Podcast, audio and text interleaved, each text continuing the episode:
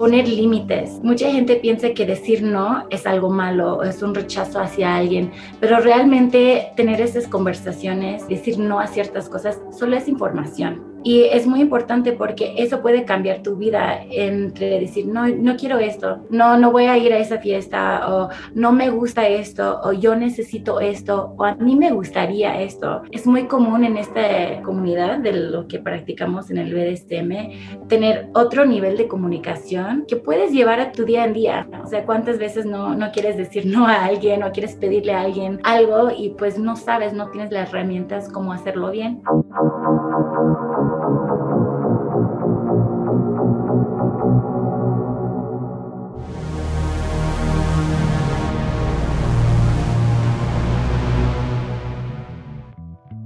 Entra en la categoría B de bondage del acrónimo BDSM, y el bondage es la restricción del movimiento. En esta práctica, la restricción de movimiento se hace específicamente con cuerdas de fibras naturales y está centrada en la conexión emocional y psicológica entre las personas. Es un arte corporal reconocida por su belleza visual, conexión emocional, práctica de meditación, comunicación y habilidades sanadoras. Y en este episodio, Blue, quien ha practicado Shibari en los desiertos de Nevada, viajado a Asia y finalmente encontrado un hogar en México, nos cautiva con su plática sobre este arte japonés, así como el objetivo de su proyecto Dog Rope Shibari y el poder de esta práctica.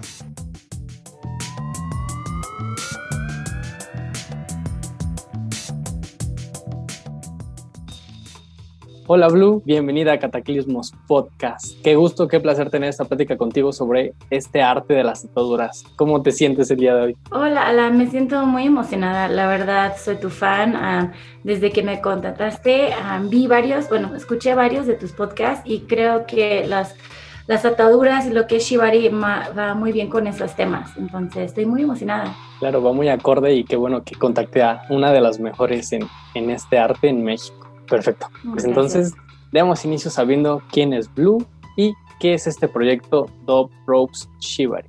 Bueno, yo soy Blue y me digo Blue en el mundo de Shibari porque es muy importante para mí, ah, para tener un personaje donde yo puedo llevar como energías diferentes cuando yo estoy en esa zona de atar, de que me aten o esa energía cambia mucho de quién soy en mi día en día.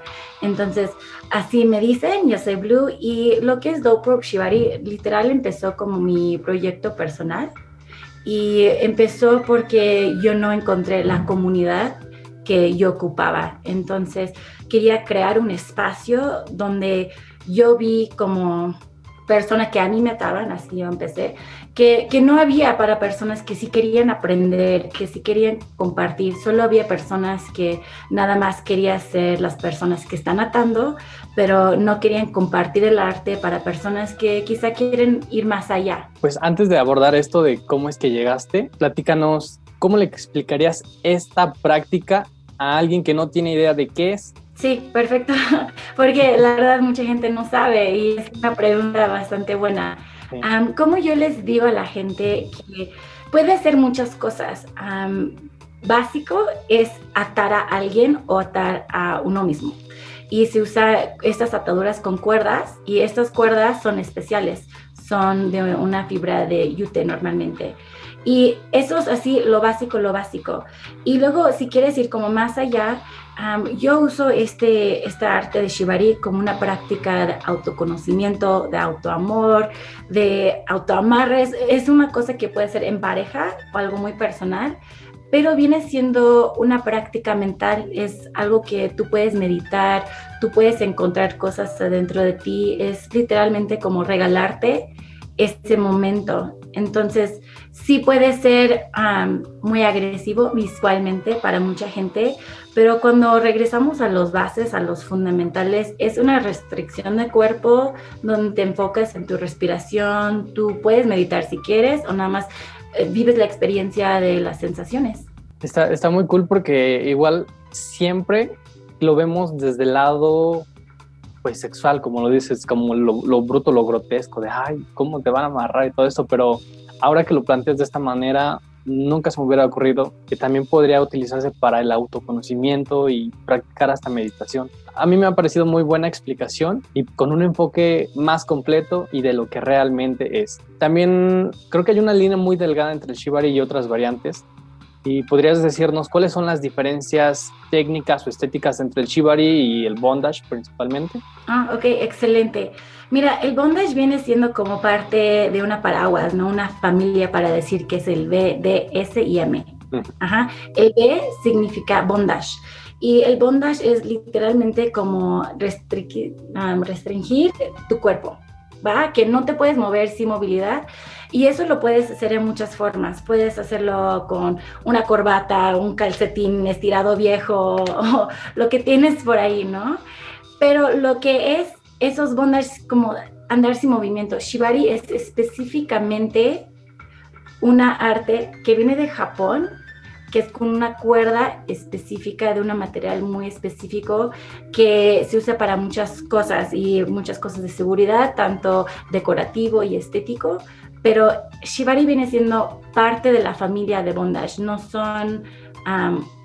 no puedes tener uno sin el otro. Sí, sí, sí, claro, se ve como no sé, la clasificación y luego vienen las variantes, ¿no? Y entre esas está Shibari. Sí, o sea, es bondage y luego viene siendo bondage de, a ver, ¿qué material quieres? ¿Quieres esposas? ¿Quieres la corbata? ¿O quieres hacer con lo que es Shibari, que es la cuerda de yute? ¿Y consideras que el Shibari es una práctica a la que se le atribuyen todavía prejuicios o mitos? Uy, sí, no manches. Y bastante, como tú lo dijiste antes, yo, yo veo mucho que las personas siguen viendo y tanto cosas como eróticos o si tú eres un ser muy entregado a tu sexualidad o lo expresas en tu mundo exterior, lo ven mucho con unos lentes con tinte negro, así, todo muy darks. Y es, es solo educación, la verdad. Cuando alguien quiere tener una conversación conmigo, yo le digo, sí, yo lo uso para meditar, para conectar con otra gente, para literalmente conversar de mis límites, de comunicación efectiva. Siempre me dan como, ah, sí me gustaría. Entonces es falta de educación porque muchas personas consumen este arte visualmente en las redes, pero solo ven esa foto, no ven el consentimiento, la plática de negociaciones, no ven el conexión entre el rigger y la persona que es el modelo. ¿Qué crees que se necesita hacer para cambiar esta situación? Yo creo que educación, la verdad, por eso empecé mi proyecto de Dope Ropes, porque lo que yo he vivido es que sí, la gente me viera como, wow, qué dar, qué te pasa, pero cuando tú puedes crear un espacio donde la gente se puede acercar y hacerte preguntas o pueden acercar y a ver como un performance o ver que es una cosa que no solo atar, también puede ser muy artístico, que, lo que hay como dibujos, que hay fotografías, que hay performance, que hay como conexión, cambia mucho lo que perciben porque lo han vivido en otra forma. Sí, claro, es esto, este estigma que tenemos, ¿no? Precisamente como lo dices de, ay, qué darks, qué esto. Realmente sí, y la verdad es solamente yo creo que también es muy cultural y aparte de lo que es México, la verdad cuando vine a vivir aquí me voló la cabeza que uno no puede hablar de cosas más allá de sexualidad. O sea, eso no se habla, pero pueden estar en la calle ahí, pero besuqueándose, eh, así todo, todo, todo, casi enfrente de todos pero tú no puedes tener una plática normal base de yo soy una sexual, me gusta atar a gente y lo hago así, es como, ¡Ah! no me digas, no, no, no me voló la cabeza, como que no coinciden. Y yo creo que esa falta de normalizar el placer es lo que nos está, nos está afectando así en esa forma, donde nos está alejando realmente de sentirnos bien. Sí, claro, creo que eso también es algo más histórico, ¿no? Relacionado tal vez con la religión, que solo se ve como el sexo para procrear y no como fuente de placer. Sí, y luego con esto, pues hay, con eso surge como la problema, yo digo, de ese rechazo de la sociedad y las cosas normalizadas, donde sí hay bastante gente que les atrae y se quieren acercar, pero nadie está creando estos espacios para aprender hacerlo bien. Todos lo están haciendo por internet súper mal en sus recámaras con unos calcetas y unas cuerdas de algodón, te lo juro. Siempre llegan mis alumnos y me platican sus historias y yo, no. Sí. No hagan eso. Sí, también es, es arriesgado, ¿no? Y es algo que también quería tocar más adelante de cuáles son los riesgos que existen, pero pues primero terminemos con esto de, ah, pues cómo comenzaste con esta práctica, en qué momento dijiste, esto es lo mío, esto me llama la atención mucho. Realmente me cayó por accidente, te lo juro, enfrente de mí un día del otro, donde yo estaba en un lugar que en Estados Unidos es un desierto y cada año va mucha, mucha gente y construyen una ciudad y esta ciudad es basado en artes, performance, talleres, educación, muchísimas cosas. Y todo el arte allá es interactivo. Entonces yo estaba como muy perdida en mi bici, o sea, no, sé, no sabía dónde estaba y que estaba, quería llegar como a un punto, ¿no? Y vi una silla súper grande con unos cuernos en vez de brazos y vi dos personas ahí, dije, no manches, ¿cómo se subieron ahí? Estaba súper, súper alto. Y me quedé viéndolos y era un chavo y estaba haciendo como unas ataduras. Yo, ¿qué están haciendo? Y luego de la nada tenía la señora colgada entre los cuernos de la silla y dije, wow, me impactó así de esto súper hermoso. Y por alguna ocasión eso fue como la primera vez que yo lo vi, no lo vi visualmente por las redes, nada así, o sea, yo sí lo vi por la primera vez en su, formato más artístico, ¿no? Más emotivo. Entonces ya seguí con mi vida y desde ahí no sé qué pasó, pero me presentaron muchísimas oportunidades y gente que, que estaban en esta comunidad de la nada y dije, ah, por algo me está pasando y yo empecé que a mí me ataban, yo era un, lo que se dice un bottom, la persona que está atado, por mucho tiempo y yo conecté con este arte, pues por el medio que yo quiero enseñar a los demás, por lo del meditación. Yo nunca fui una persona que iba a yoga y me sentía muy ligera y muy conectada, yo como siempre estaba en mi cabeza, ay, gasté una hora de mi vida haciendo esto, o sea, lo, lo odiaba, lo odiaba. Mm.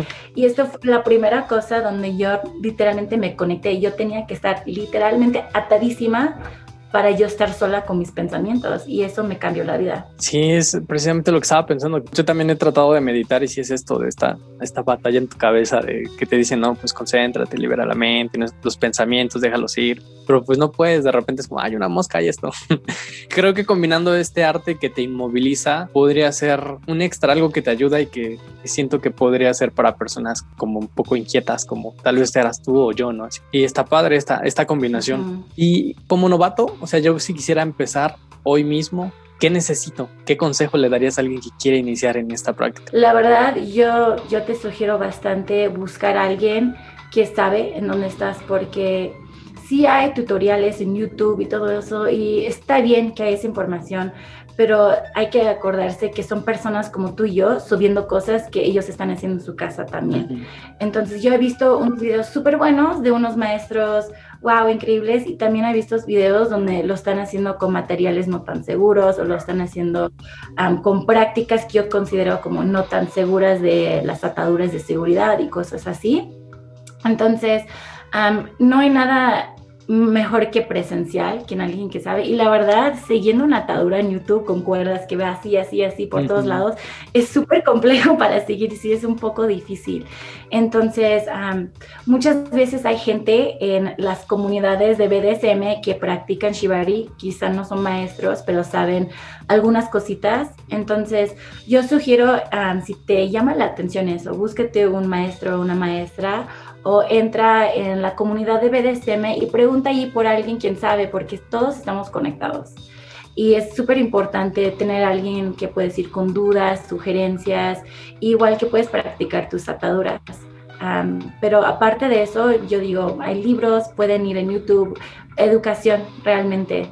Y yo empezaría por lo base de seguridad, porque sí hay, hay bastante riesgo. Sí, precisamente ya que tocas este tema, sí he visto que hay muchos riesgos ¿Y podrías decirnos cuáles son los principales y cómo poder evitarlos? Sí, ok, hay, hay muchos que son como básicos que es parte de atar. Y luego hay unos que pueden pasar si la persona que está atando, que se llama el rigger, no te esté cuidando y quizá no, no se está enfocando bien en lo que está haciendo y dónde están las cuerdas. Por ejemplo, una de las cosas básicas puede ser moretones, te puede raspar la cuerda si pasa muy rápido en tu piel y te, te puede quedar como unas marcas, y yo les digo besos de cuerdas, después de una sesión solamente por la presión. Realmente no duele, nada más es como si te duermes en la almohada y te quedas así un buen tiempo, luego se va. Ajá, pero eso es como yo digo que es un riesgo estético porque no sugiero que estás atando y luego vas a tu comida familiar, ¿no? Entonces, pueden haber ahí unas marcas. Y los más peligrosos pueden ser daños de tus nervios. Y eso pasa mucho con gente que no tiene mucha experiencia y no, tienen, no buscan maestros y cosas así, porque tenemos tres nervios principales que pasan por los lugares muy comunes que usualmente estamos tratando, que son las piernas y los brazos. Y lo que puede pasar ahí es que te pueden apretar ese nervio y se, tienes como ese hormigueo y ese hormigueo puede ser permanente que pierdes sentido hasta pierdes como función de tu mano. Y luego más allá de eso puede ser otros riesgos de lesiones o si estás en una suspensión y no atan bien la cuerda para la seguridad de la persona o con lo están desatando y no pusieron seguridad, se pueden caer la persona y pues pegarse, golpearse el, cuello. Entonces, realmente sí es muy importante si las personas quieren empezar a atar con un maestro algo así, que pregunten sus currículums, las personas que han pasado referencias, porque si alguien no te quiere dar una referencia, quizá no es seguro estar atando con ellos, porque estas cosas sí son muy graves, es tu cuerpo. Y la verdad los riesgos que suenan como más fuertes, más espantosos, no pasan tanto, porque las personas que ya están en esta comunidad, hay mucha comunicación, consentimiento, y tú puedes ver el estilo de que están atando este rigger y cómo se maneja sus ataduras. Entonces, es muy importante saber que sí pueden pasar, pero en la comunidad seguridad es como el top, top, top, top. Yo creo que entre seguridad y consentimiento son cosas que siempre estamos platicando entonces, cuando ya estamos con más consciente con todo eso, no suele pasar tanto. Sí, es lo que a lo largo de estos episodios he escuchado frecuentemente, es la confianza y la comunicación lo que predomina en todas estas prácticas. Y justo iba a mencionar lo de los atributos. ¿Qué, qué atributos o beneficios pues existen al realizar esta práctica? Pues depende de, de cómo las personas lo quieren intencionar pero en las cosas muy básicas puede ayudar muchísimo, muchísimo en la comunicación en el sentido de poner límites, ¿no? Mucha gente piensa que decir no es algo malo, es un rechazo hacia alguien, pero realmente tener esas conversaciones y decir no a ciertas cosas solo es información. Y es muy importante porque eso puede cambiar tu vida entre decir no, no quiero esto, o no, no voy a ir a esa fiesta, o no me gusta esto o yo necesito esto o a mí me gustaría esto. Cambia mucho las formas en donde tú puedes pedir algo o tú puedes decir, quizá ahorita no sé o eso es un no para mí. es, muy, es muy común en esta comunidad de lo que practicamos en el BDSM tener otro nivel de comunicación que puedes llevar a tu día tu día en día. O sea, cuántas veces no, no quieres decir no a alguien o quieres pedirle a alguien algo y pues no sabes, no tienes las herramientas cómo hacerlo bien. Sí, claro, está, está muy padre y creo que si es con tu pareja es aún mejor por lo mismo que sí, mencionas. Porque hay confianza, pero también eso de la comunicación te, te, libera mucho y yo creo que, bueno, por ejemplo, en mi caso y cuando yo veo a mis alumnos, después de que están en el curso, los veo con más confianza de lo que desean, los veo como la cabeza como más alto cuando salen, porque eso también tener mucho orgullo ti mismo por si estás atando a alguien y wow, yo hice eso, yo hice esta creación, está increíble, o si estás del otro lado como modelo, dije, ah, yo sí lo superé, mi miedo de ansiedad, o yo superé mi miedo de claustrofobia, o wow, estoy súper orgulloso de mí, te da como ese extra poder. Lo que igual vi en, tu de Instagram una frase que dice, atado te sientes libre y creo que es lo que bien expresas ahora mismo. Pues sí, yo creo que sí es una, una experiencia que deberíamos vivir todos al menos una vez en la vida. Sí, por lo menos probarlo, porque como, como tú dices, la gente lo ve y lo, ven las redes sociales, pero hay diferentes formas de practicar shibari, hay bastantes formas y las que personas quieren vivir la experiencia, tienen opciones, no siempre es así, wow, ese suspensión atado como un puerquito, ¿no? Pueden empezar muy leve. ¿Qué palabras son? Eh, también existe un argot en esta, en esta comunidad. ¿Cuáles son las más comunes o las que deberíamos pues, conocer? ¿no? Porque mencionaste hace rato rigger, pues alguien que lo escucha externo es como, pues no, no sé qué es rigger. Sí, sí, sí. hay varias palabras. para empezar, el rigger es la persona que está atando a otra, otro. Esa es la persona que está haciendo esta creación, que tiene las cuerdas en las manos. por el otro lado, se pueden decir el modelo o el bottom. El modelo puede decir modelo, modelo, lo que sea. Yo prefiero decir el bottom porque es sin género y también a veces no estás modelando, ¿no? Estás viviendo tu experiencia y tiene como una cierta responsabilidad de, ser un bottom. Tienes que ser como muy consciente y comunicativo. Entonces, esto me gusta más a mí. Entonces, rigger y bottom. Uno está atando y otro está adentro de las ataduras. También hay diferentes formas de shibari. Yo digo shibari usualmente cuando estoy hablando con personas que lo están viviendo por la primera vez o estoy platicando con ellos con la primera vez, porque eso es otra vez como una cosa de un término de paraguas, ¿no? Es el shibari, el grandote. Mm. Y luego adentro de shibari hay diferentes formas. Hay uno que se llama kimbaku, que es la práctica que yo resueno más. Y eso es una práctica de emociones, de todo lo que ellos sienten, yo siento. O sea, es una invitación yo les invito con las cuerdas y ellos me responden con sus movimientos, su lenguaje corporal. Es algo muy conectado, muy fluido entre dos personas se unen como para crear este arte corporal.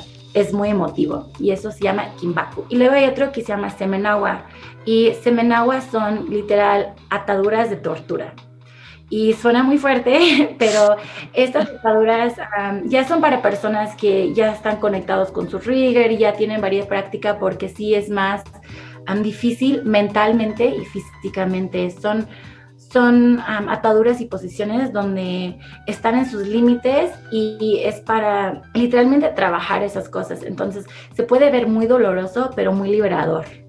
Y luego hay otro que se llama Ichinawa. Y eso me encanta enseñar a mis alumnos que van aprendiendo. Y eso es una práctica donde solamente ocupas una cuerda. Entonces no, no es una práctica donde tú ves que, ay, para empezar Shibari yo necesito el kit de seis cuerdas, necesito un bambú, necesito tantas cosas. Yo quiero enseñar que es literalmente con una cuerda puedes cumplir muchas cosas. Y con esa cuerda y esa práctica de Ichinawa también es una conversación, porque no es con fricciones y nudos y ataduras tal cual, son con movimientos y restricción del cuerpo. Realmente viendo a esa persona, viendo su cuerpo, cómo están y usando una cuerda solamente, sin hacer ningún nudo. No me puedo imaginar todo, todo lo que has de, has de sentir en ese momento. Siento que es una experiencia muy empoderadora que te hace apreciar tu cuerpo totalmente, conocerte. Y qué bueno que, hayas compartido un poco de todo esto.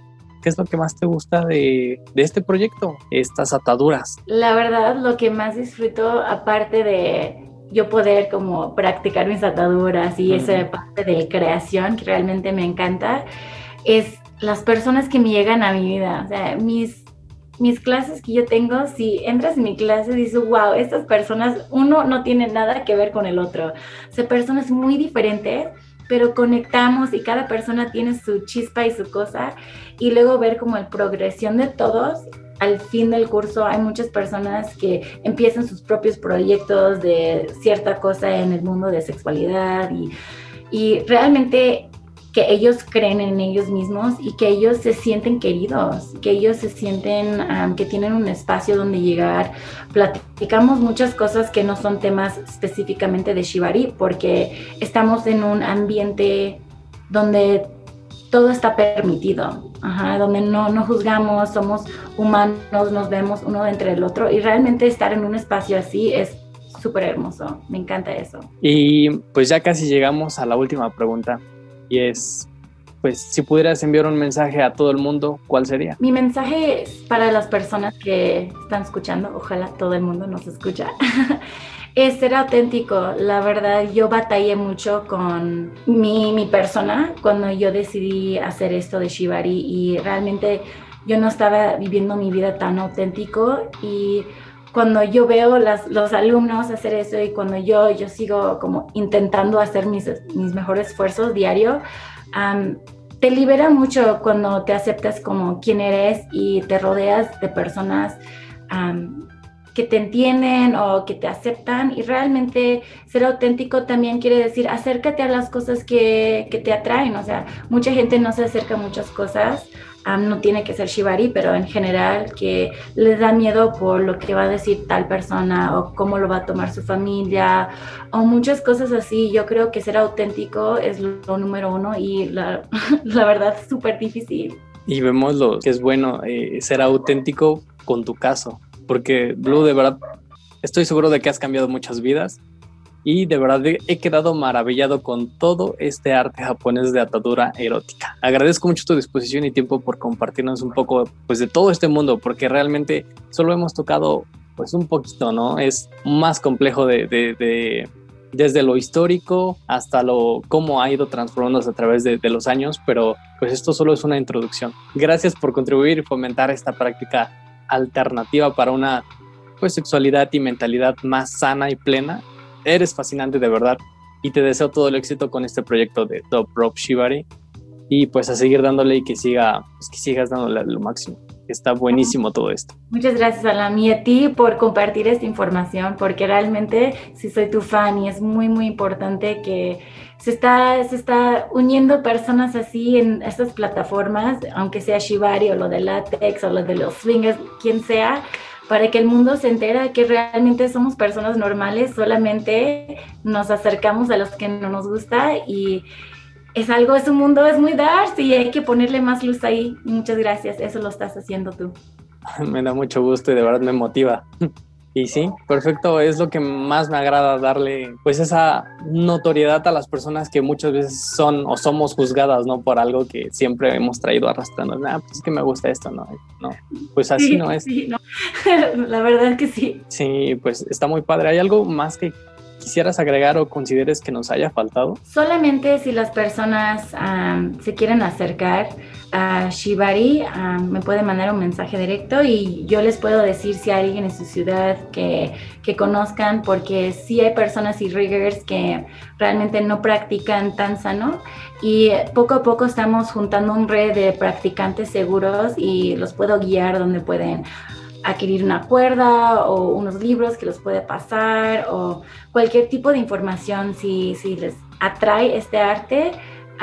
que sí, principios y lo más importante yo creo que es la educación y yo quiero que todos se acercan si, si les gusta esas cosas, pero que lo hagan con una conciencia y que se cuiden ellos mismos, que no se arriesguen.